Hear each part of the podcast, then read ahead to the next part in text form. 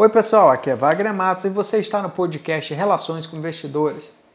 Hoje, sexta-feira, 14 de fevereiro, continuamos com as preocupações sobre as informações do coronavírus, havendo sinalizações de queda do PIB chinês em torno de 1%.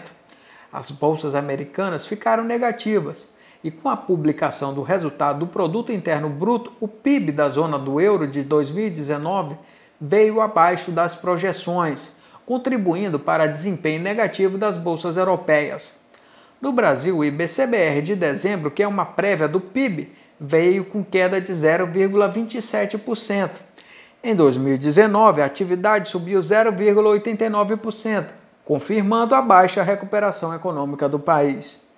O Ibovespa registrou a segunda queda consecutiva com baixa de 1,11%, ficando nos 114.380 pontos. No acumulado da semana, o Ibovespa teve alta de 0,54%. Os estrangeiros continuam retirando os recursos da Bovespa e até o dia 12 de fevereiro já tinham saído 6,2 bilhões de reais. No acumulado de 2020 totalizam 25,5 bilhões de reais.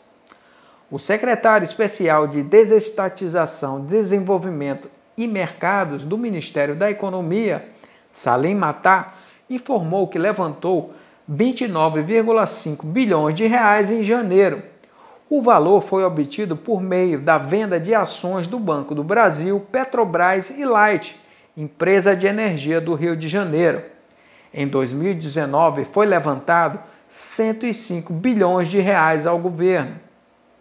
E segunda-feira temos feriados nos Estados Unidos que geralmente o mercado brasileiro fica com pouca liquidez.